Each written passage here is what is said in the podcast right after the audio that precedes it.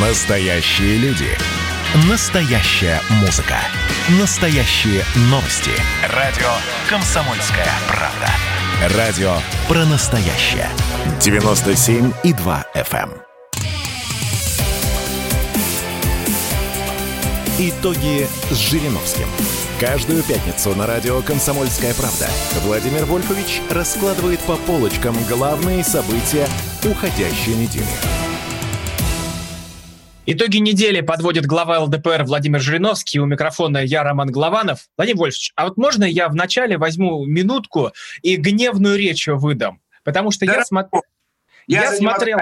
Я смотрел ваше видео, а, выскочило мне в Фейсбуке, где вы рассказываете про развал сельского хозяйства, что у нас поля не засеяны, что чиновники ни черта на местах не понимают в сельском хозяйстве. Там сидит правительство, Медведев там в президиуме, Володин, там его президент все это слушает.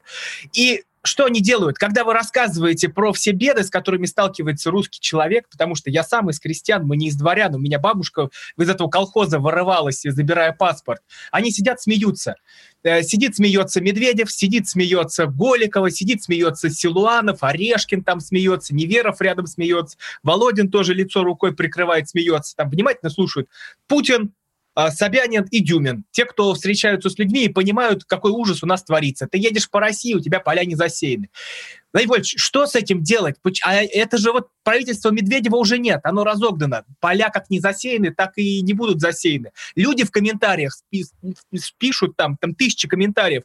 Вы что смеетесь? Зачем вы гневите народ? Зачем вы разжигаете людей? И у меня, правда, была злость, когда я видел, что они смеются над откровенной правдой. У нас даже есть фермер Олег Сирота, но это вот Потемкинская деревня, приезжая, вот, образцово-показательная. И тот плачет там от проверяющих, от всего, что душ не дают работать. Но у нас вы, просто уничтожено кулачество, а кулак до сих пор и правда ругательное слово. Владимир Больше, что с этим делать? Какие последствия? Ну, во-первых, любой смех, какие-то ухмылки – это реакция на услышанное. Люди, людям трудно реагировать.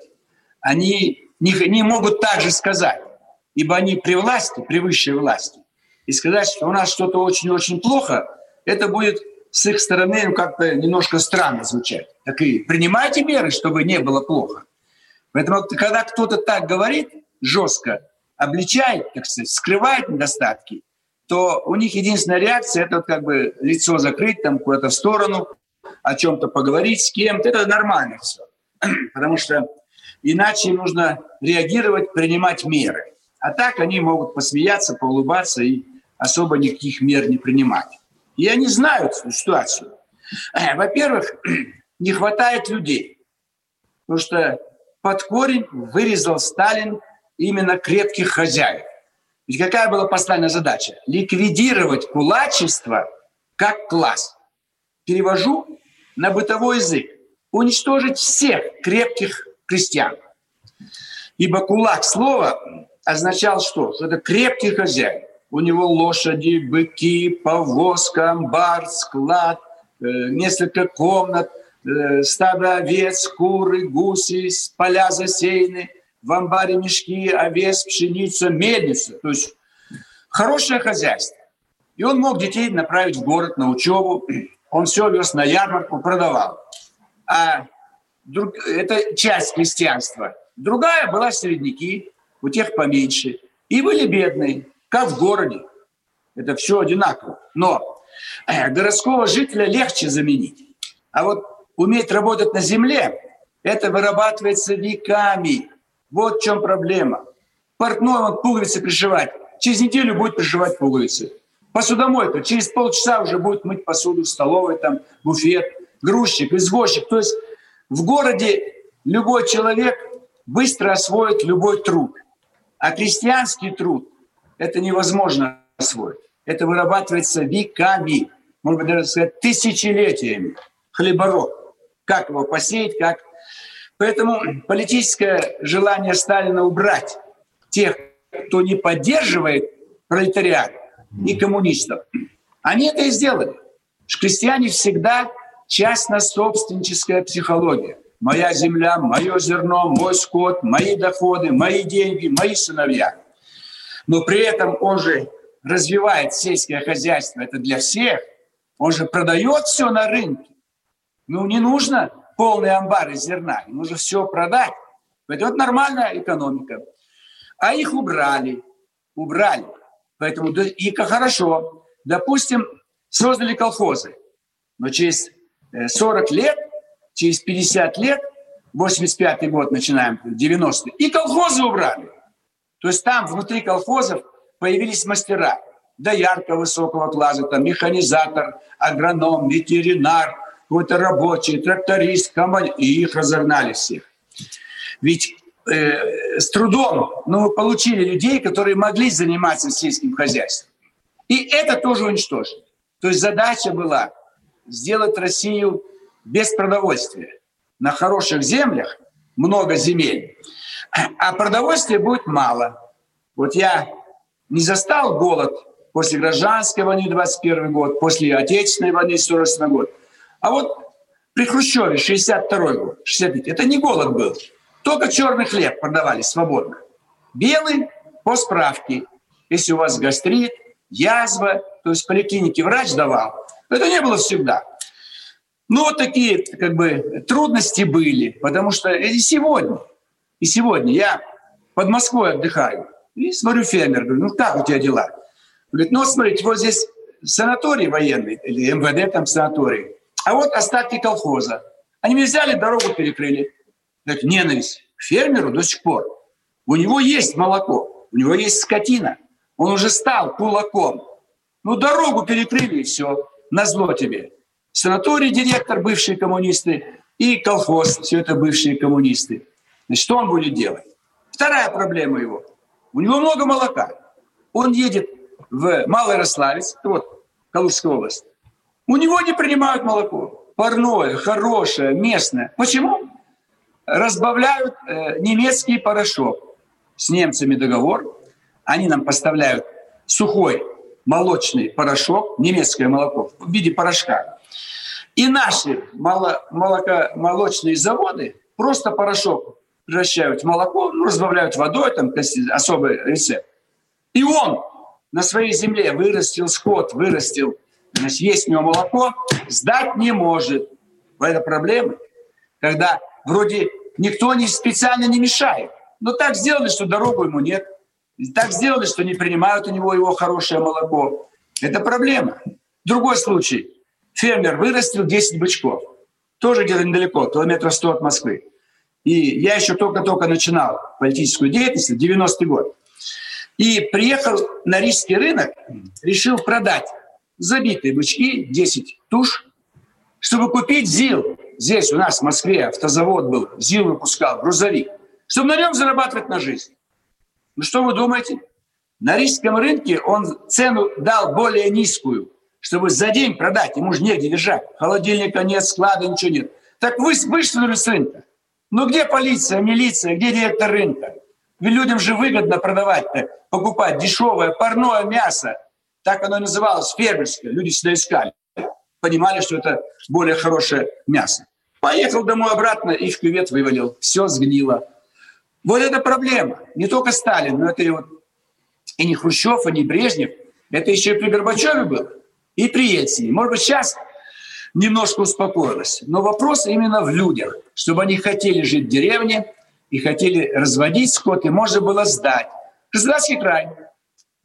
Хожу, гуляю, женщина говорит, Владимир Владимирович, ну вот три тонны лука она собрала. Посеяла, собрала, и у нее лежит. Это уже не погреб, а как бы назвать, но склад какой-то. А куда деть-то? Ведь есть рестораны в Краснодаре, с удовольствием возьмут. А кто это организует все?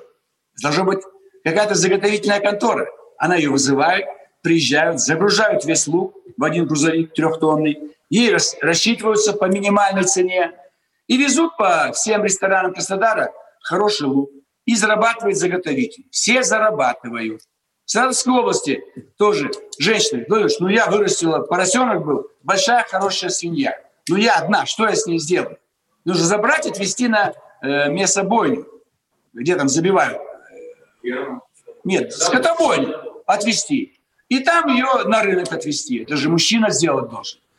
Как она сделает? Вот опять. То есть вырастить можем, забить не можем. Забить можем, продать не можем.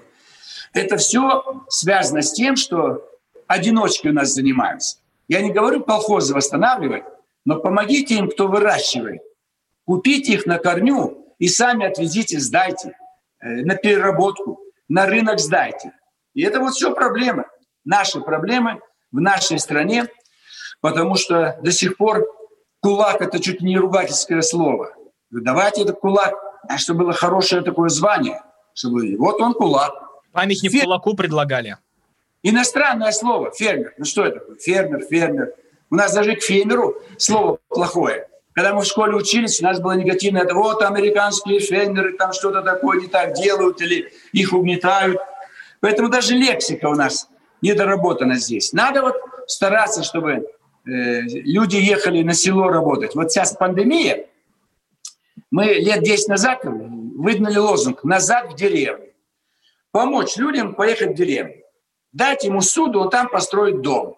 А в городе он будет 10 лет ждать социальное жилье. Вот сейчас люди уже сами стараются ехать. Владимир Владимирович, давайте продолжим после паузы. Глава ЛДПР да, да. Владимир Жириновский, я Роман Голованов. Рассказываем, как спасти крестьянскую Русь. Итоги с Жириновским. И давайте мы сейчас э, проведем ну, достаточно объемную беседу про... О нашем будущем, в котором теперь возможно все. Раз и сделали некий прорыв. Вот сегодня мы хотим поговорить, прорыв ли это, почему так много шума. Вся страна слышала об этом. Есть те, кто смотрят в небо и мечтают о звездах. Комсомольская правда. Это радио.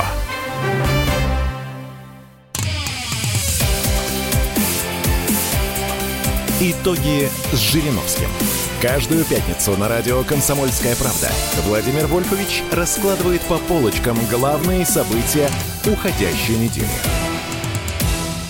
Глава ЛДПР Владимир Жириновский подводит итоги недели, и э, у микрофона я Роман Голованов. У нас важнейшая тема, как спасать сельское хозяйство. Если вы думаете, что вас это не касается, касается напрямую. Что берете в магазине, едите, все это отрава, химия, ужас, мы от этого и умираем. Вот как нам сделать нормальные свои продукты, а не это пластмассовую, пластмассовую ерунду в виде помидоров, мы сейчас расскажем. Владимир Вольфович, а вот говоря про деревню, дают-то дальневосточный гектар, а почему в центральной России не раздают землю? Вот дали бы там гектар, поехал бы человек строить усадьбу, набирал бы себе людей. Давать нужен не гектар, а два, три, пять. Подвести дороги, подвести водопровод, газ, электроэнергия. Я под Москвой столкнулся. Подключить электроэнергию. 10 миллионов просят. Представляете, где у человека 10 миллионов? Я, естественно, пишу жалобы, Мосэнерго, министр, снижают цены до 2 миллионов. Но это я сделал. А как простой человек? То же самое газ. Вот некоторые берут мощность газа побольше, чем им надо, а потом приторговывают. Вы же не сможете купить в другом месте. Это же не рынок, где газ продается. У вас сосед имеет газ. Вам Мособлгаз говорит, подключайтесь, вот у вас точка – мы в свое время дали ответвление. А этот сосед говорит, плати мне бешеные бабки. Поэтому мы должны разрешить подключение к газоснабжению бесплатно. Платить будем, но по счетчику. Сколько мы израсходовали. Почему мы должны платить за подключение? То есть у нас в стране газа много, в сельской местности идут мощные газопроводы, а подключиться очень дорого. И крестьянин не может. Мы с него три шкуры дерем. Надо сельским жителям подключение к газу, к воде, электричество и дороги, все бесплатно. Все делает государство. Еще дает суду.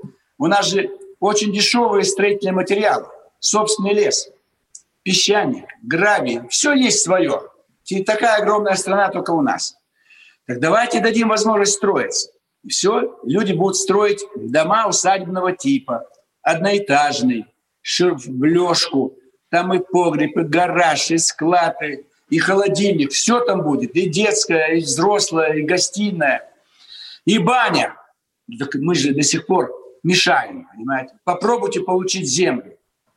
Я пробил землю переселенцу с Украины.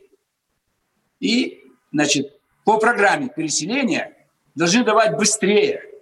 Я два года бился. Я специально взял эксперимент, чтобы сейчас вам говорить квалифицированно. Два года я потратил, чтобы этому его семья, четверо детей, он, жена дали землю. А как вы это делали? А? А как вы это делали? Звонил губернатору Московской области Воробьев, писал письма главе Одинцовского района, звонил, писал. Ну, страшно. Два года. За что? Ведь программа есть, земля есть, но не дают. Все а куда, она, а куда она уходит, эта земля? Ждет хорошего, э, так сказать, потребителя. Кто заплатит бешеные бабки. В этом проблема. А надо, чтобы все было на учете. Чтобы этим занимались отдельные какие-то земельные комитеты. Вот ты переселенец, ты здесь снимаешь квартиру, ты работаешь на Московскую область, тебе положена земля, вот мы тебе даем, стройся. Он сам строит, он хороший строитель. То есть проблема в этом, что надо пробивать. Русские хотят приехать и готовы жить в сельской местности. Но попробуйте. Я пробивал два года. Они через Калужскую область оформляли гражданство. Сперва в посольстве в Бишкеке в очереди стояли. Потом в Калуге у знакомых как бы регистрацию сделали. И я опять звонил, писал. Миграционная служба.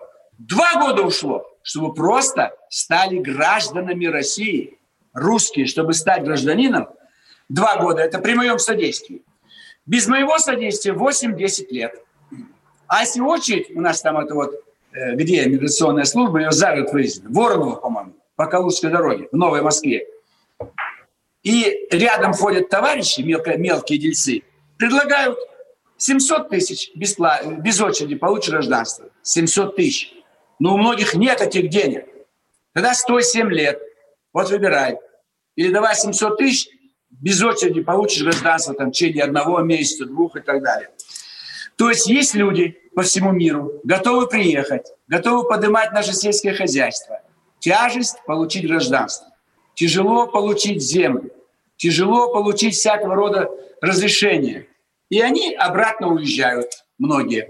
Владимир Вольфович, а вот да. как бы у нас не ругали Лукашенко, но наш человек всегда знает, в Беларуси все засеяно, едешь и поля засеяны. У нас когда-то такое будет, что ты едешь там во Владимирскую область, а все поля, да. э, все растет. Будет? Да.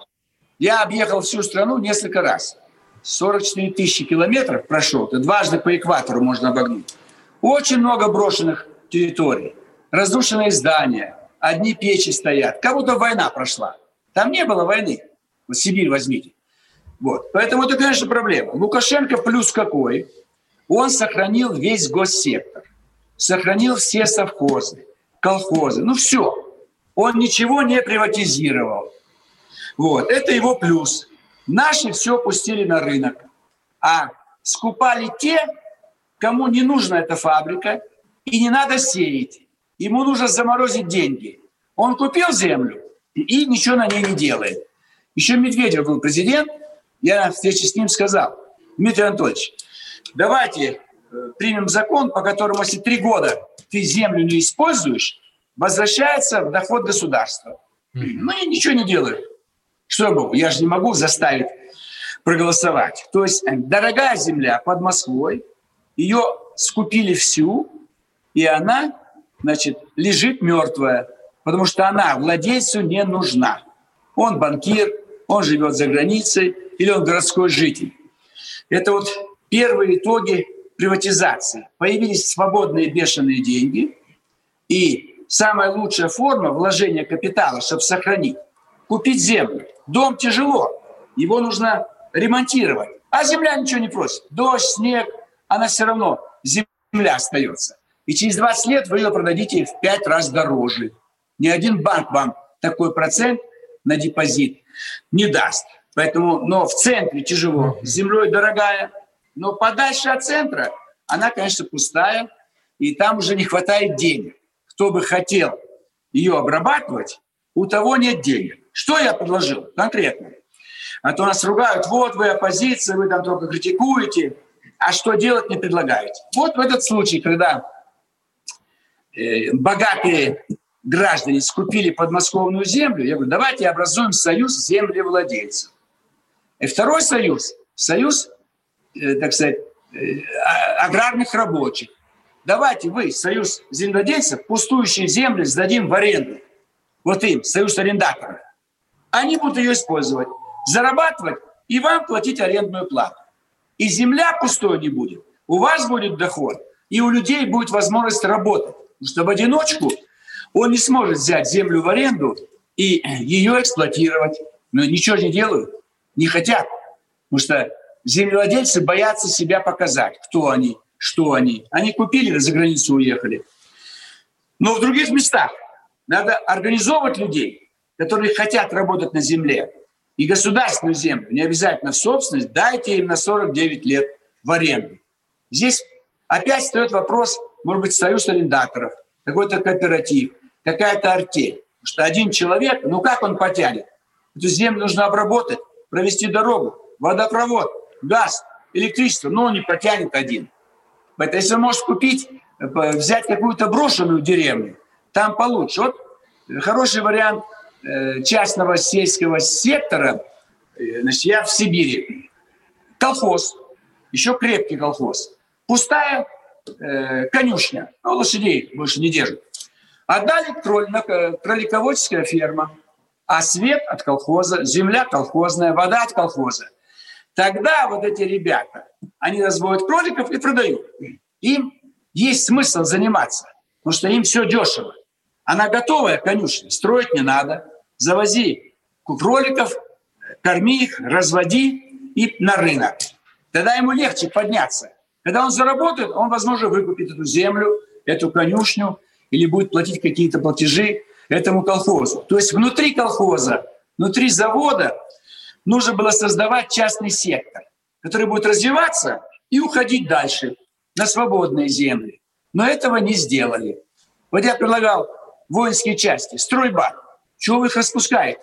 Чего он приедет домой с пустым чемоданом? Давайте им технику оставим за ними, стройбат. Командир батальона майор, теперь ты председатель строительного кооператива. У вас есть бульдозеры, трактора, кран, гвозди, все есть. То, что было в стройбате. И стройте дома, получайте деньги. И у вас рабочие есть, теперь они демобилизованные воины. Но опять не делают. Расформировывают автобат.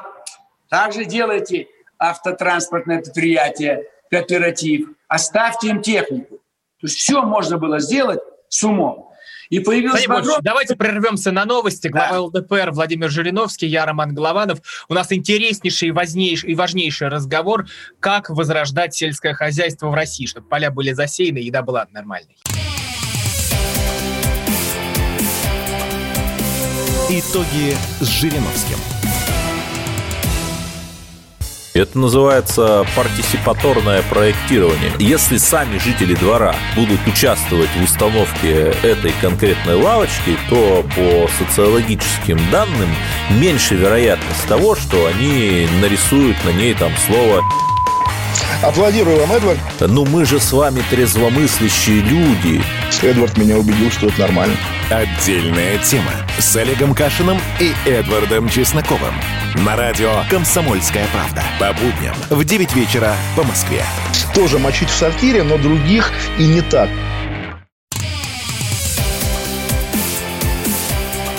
Итоги с Жириновским. Каждую пятницу на радио «Комсомольская правда» Владимир Вольфович раскладывает по полочкам главные события уходящей недели. Возвращаемся после новостей. Глава ЛДПР Владимир Жириновский. У микрофона я, Роман Голованов. Мы говорим про сельское хозяйство, как э, сделать так, чтобы люди могли возвращаться в деревню, чтобы могли заниматься э, крестьянством, быть фермерами, кому как удобней. И при этом выгодно все продавать, а, реализовывать это на прилавке. Владимир Вольфович, а скажите, а чем нас вообще кормят? Вот заходим мы в какой-нибудь супермаркет, что там за арбузы? Вот вы же в том ролике, когда выступали перед да. президентом, сказали, что арбузы не арбузы. А другие вот. продукты, что нам дают? Вот я второй год в своей жизни ни одного кусочка арбуза не съел. Три года назад я еще находил отдельные арбузы э, без нитратов. В прошлом году и в этом тотально все с нитратами начинают интересоваться почему. Астрахань, Кубань, Крым. То есть вся земля уже полностью пропиталась этими нитратами. Если даже удобрения, как нитраты, не вносить, там, где бахча, арбузы выращивают, они все равно из земли через воду забирают эти нитраты. И это мы запоганили земли под арбузы. Запоганили. Петр Олегович Толстой, зампредседателя Госдумы, три года назад, со своей бахчи мне дал арбузы, и я всем сотрудникам, депутатам по одному арбузу дал. Послал машину и накормил. Ну, а в прошлом году у него уже не урожай. Вот. Теперь берем все другие продукты. Я всегда хожу с синтетометром, и охранники, и помощники. 70% всех продуктов, любых, продаваемых э, на территории Москвы и всей страны, все не годится в пищу. Не годится.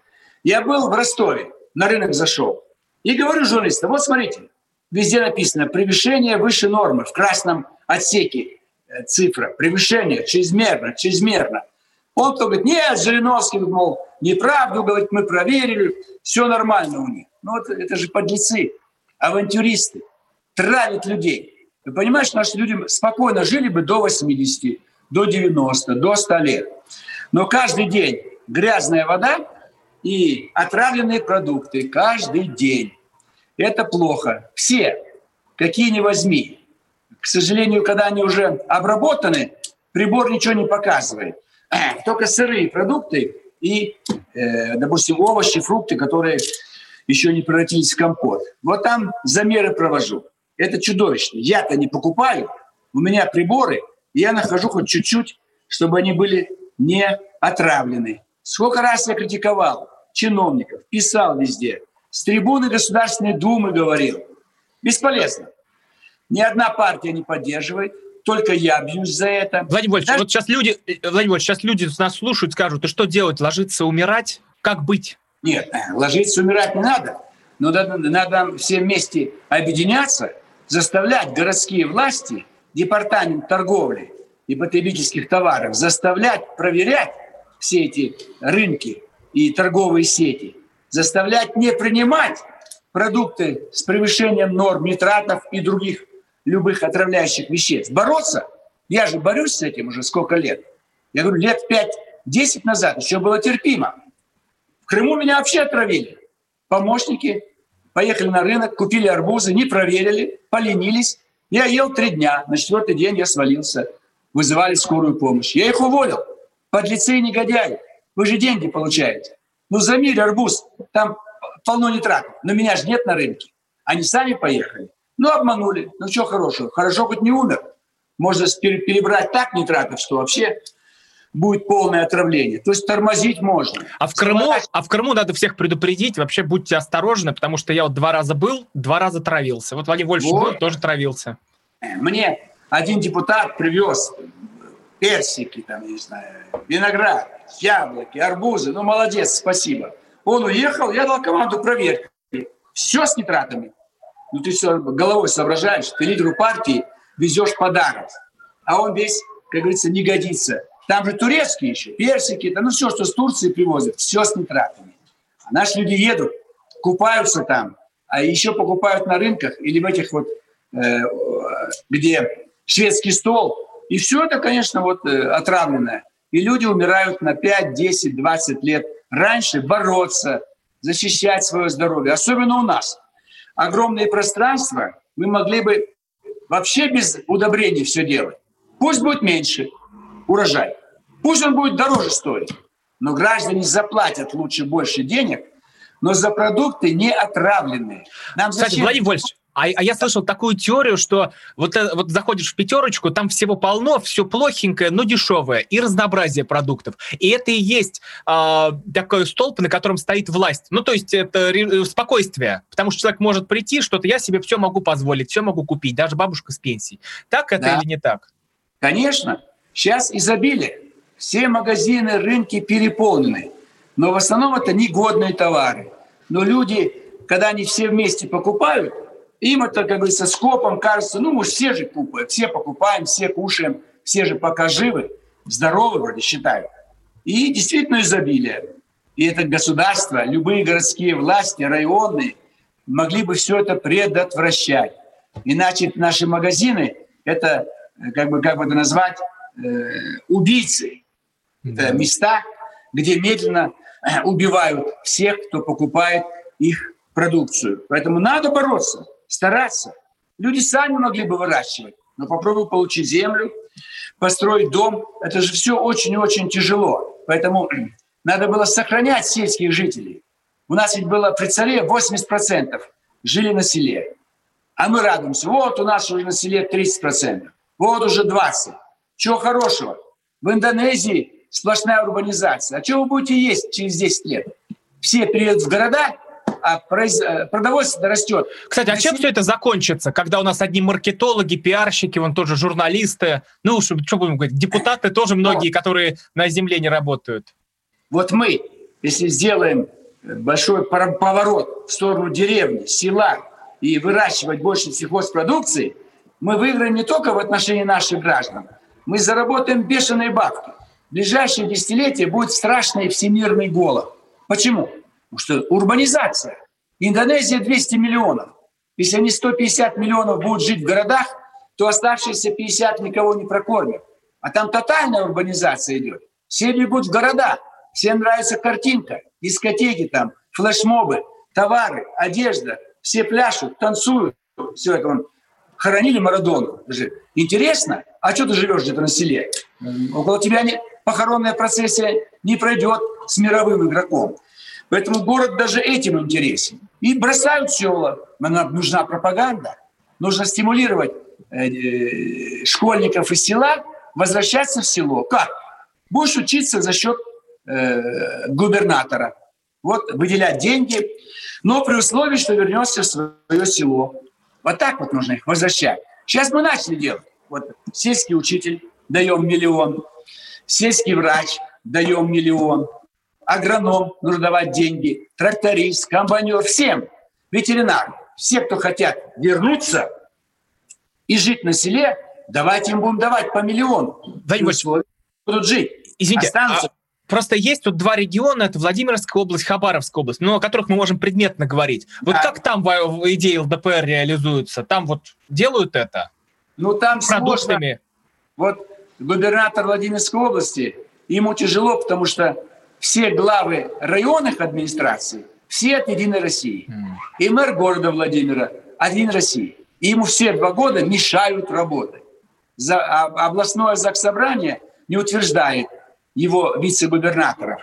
Э, бывший губернатор Орлова ушла и успела протащить закон, по которому все заместители губернатора утверждаются на заксобрании региона. Они не утверждают. Это вот мешает. Третий год губернатор борется с саботажем, как Трамп. Вот у нас Сипягин, маленький Трамп, в масштабах Владимирской области. Не утверждают, мешают, так сказать, саботируют. И тем не менее все показатели по области идут медленно вверх. Вот вчера или позавчера э, канал РЕН-ТВ показал значит, э, э, кадр трехлетней давности, когда Сипягина там не было. Город Струнино. Больница требует ремонта деньги пробили, и больницу отремонтировали, нет, все равно, значит, поливают грязью губернатора, кого-то в больнице брошена, и людям приходится ехать за медицинской помощью в, значит, в город Александр, на границе с Московской областью. Вот в Смоленске наш губернатор. Здесь есть положительный опыт. Он сразу же э, построил рынок в городе Смоленске, который так и назвали «Смоляне для смолян». То есть там есть старый рынок, там торгуют все, как и раньше. В основном, к сожалению, приезжие, как у нас на всех рынках. А он построил этот рынок. И там эти смоляне имеют возможность продавать всю выращенную продукцию. Вот там есть успехи. Там он помогает всем. Там все, кто выращивают, находят сбыт и быстрее получают землю и обустраиваются. Во Владимире мешают. В Хабаровске только начал. Он только-только три месяца, сто дней познакомился с регионом и будет давать больше там, стараться. Не гектар дальневосточный, а давать 2, 3, 5. Но главное – дороги. Там такая территория огромная, как Турция. Но в Турции живет 80 миллионов, а в Хабаровском крае миллион двести тысяч. Представляете? Там на самолете нужно лететь. Как там кулак повезет свои товары продавать в Хабаровск, Комсомольск, на Амуре, там полно городов. Давайте прервемся на новости. Глава да. ЛДПР Владимир Жириновский, я Роман Голованов. У нас интереснейший и важнейший, и важнейший разговор, как возрождать сельское хозяйство в России, чтобы поля были засеяны и еда была нормальной. Итоги с Жириновским. Хроники Цыпкина. Известный писатель ведет аудиодневник специально для радио «Комсомольская правда». Каждый вечер Александр включает диктофон и записывает свои мысли о самом ярком событии дня. По пятницам в 10 вечера по московскому времени эти хроники без купюры цензуры звучат в эфире. Итоги с Жириновским.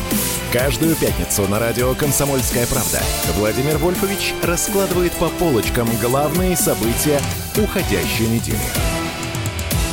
Глава ЛДПР Владимир Жириновский, у микрофона я, Роман Голованов. Мы говорим про сельское хозяйство, как э, сделать так, чтобы люди могли возвращаться в деревню, чтобы могли заниматься крестьянством, быть фермерами, и при этом выгодно все продавать. У меня есть редакционное задание, которое дал да. мне Владимир Сунгоркин вчера в прямом эфире. Да. Сказал, спроси у Владимира Вольфовича Жириновского про пенсионные фонды. Мы как раз обсуждали, что Мишустин объявил сокращение чиновников по России на 5-10%, а вы говорили, что и пенсионный фонд исчезнет. Вот первое, как это возможно с этими фондами, а второе, можно ли сократить чиновников у нас, чтобы не выросло 10 новых чиновников на месте одного?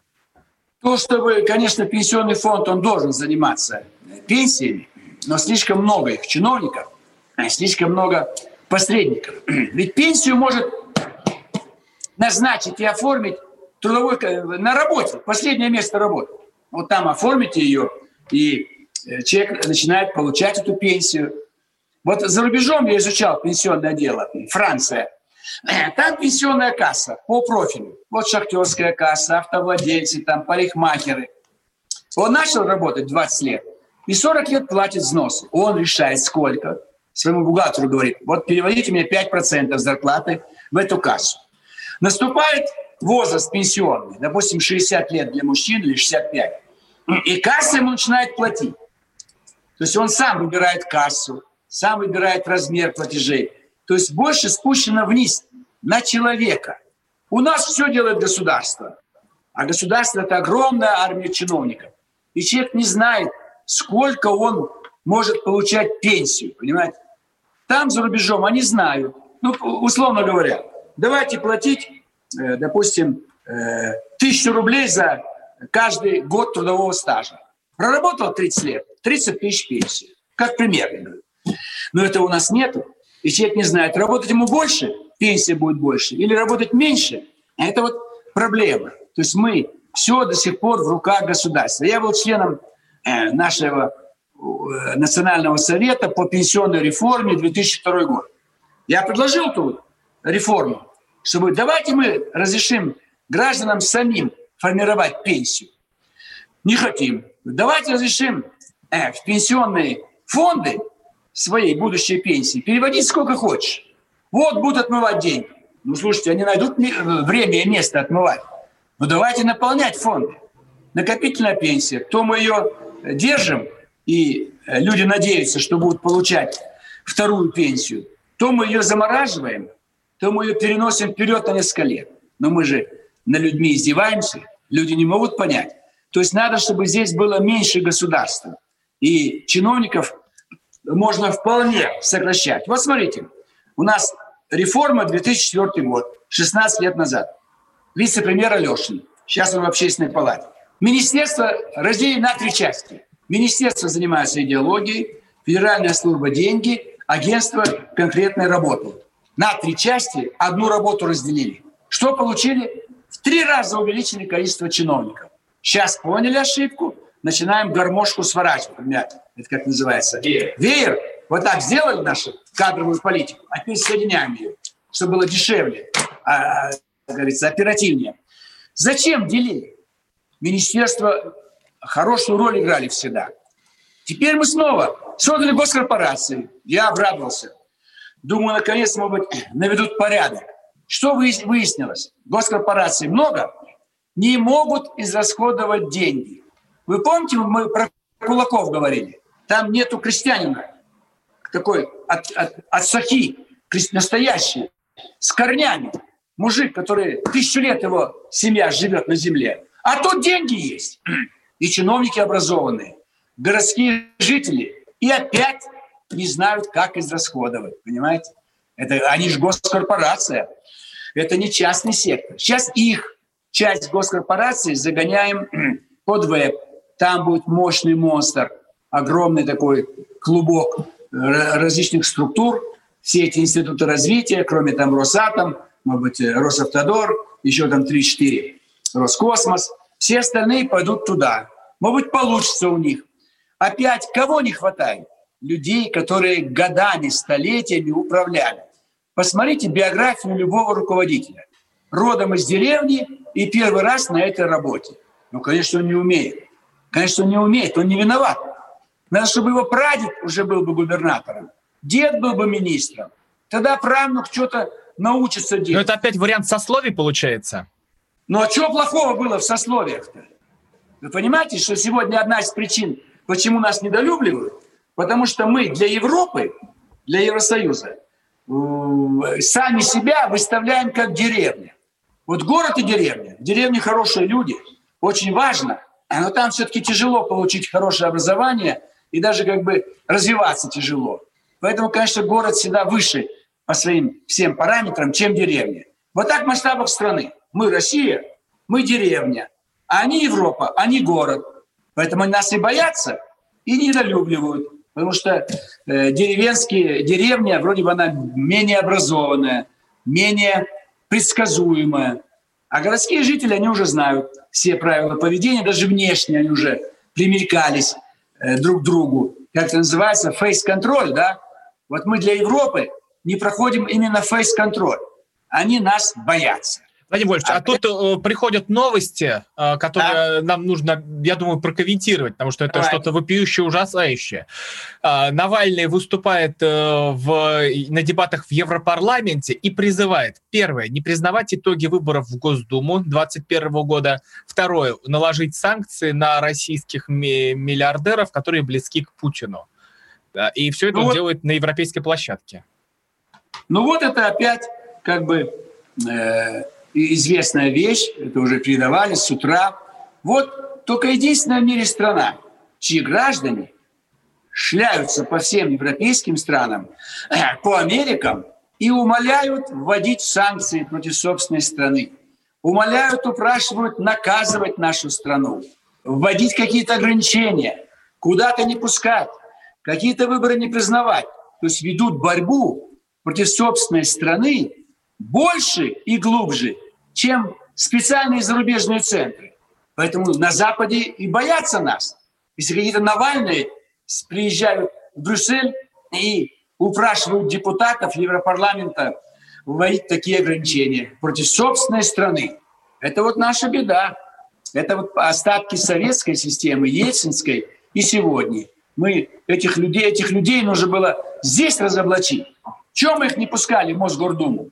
Пусть бы там сидели бы, шумели, и там бы с ними вести дискуссию, дебаты. А мы их разгоняли на бульварах э, резиновыми дубинками по голове.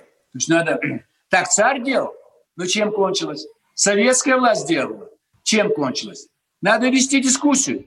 Я приезжал, когда в разные города, обязательно где-то один, максимум два человека от Навального приходили. Я с ними вел дискуссию, в конце дискуссии они со мной соглашались. С ними надо разговаривать. Они просто им интересно, какой там еще есть товарищ, какая-то другая партия. А если поговорить с ними, и все увидят, что все его доводы, они э, враждебны России. Он завербованный человек. Он был в Ельском университете 6 месяцев. Там же учился э, Саакашвили. Там же где-то стажировались э, другие деятели с Украины. То есть американские вузы заранее готовят тех, кто, получив какую-то минимальную власть в бывших советских республиках, будут их разрушать, уничтожать. И вот как мягкая сила. Уже не надо Гитлер. Зачем 200 немецких дивизий? Зачем что-то бомбить? Когда сами деньги привезут, сами все достижения свои, изобретения привезут. То есть вот это делается. Вот новая колониальная политика в отношении всей России. А республики они давно уже все подмяли. Он Украина, что из себя представляет? А что сделать? Посадить его? Выкрасть да и посадить? Его. Зачем мы его формировали? Кто его формировал? Надо было заранее с ним разбираться и смотреть. Что, с коррупцией другие, что ли, не борются? Чего этот конек взял? Борьба с коррупцией. Да весь мир борется с коррупцией. Что Байден, сын, не был завязан на коррупцию на Украине? Но стал президентом Байден, и теперь его сын, не знаю, как им выкручиваться. То есть надо вести дискуссии, не бояться. У нас до сих пор нет места, где можно было поговорить. Вот мы с вами сейчас говорим, а давайте у города попросим зал, нам нигде зала не дадут. Потому что пандемия. А без пандемии попробуйте получите. А все, Владимир Вольфович, теперь на каждую такую просьбу будет вам ответ пандемия. Нельзя, да. не приходите. Пандемия сейчас на руку всем чиновникам всего мира, чтобы препятствовать любым массовым мероприятиям. Любым. А тем более митинг, тем более на тему, которая связана с критикой власти. Поэтому это вот, конечно, э, ну, слава богу, пока радио есть, и «Комсомольская правда», радио, радиостанция – у нас есть ЛДПР ТВ. Кто нас не услышал сегодня, завтра утром в 7 утра, в воскресенье в 5 или в 6 вечера. То есть мы вот э, имеем с вами, все-таки есть хоть какая-то демократия, когда мы с вами выступаем, говорим, смотрим. Вчера я выступил в Госдуме. Владимир Вольфович, демократия есть, но время эфира тоже у нас ограничено. Так Классно. что, знаете, все эти Навальные и Яшин — это никакая не оппозиция, а просто проходимцы. Настоящая Проходимцы. оппозиция Авантюристы все. Кто вот так вот честно говорит про сельское хозяйство и про уничтожение настоящее нас с продуктами и уничтожение э, сельского хозяйства в России. Владимир Вольфович Жириновский, Роман да. Голова, спасибо вам большое, что были с нами. До свидания. Итоги с Жириновским.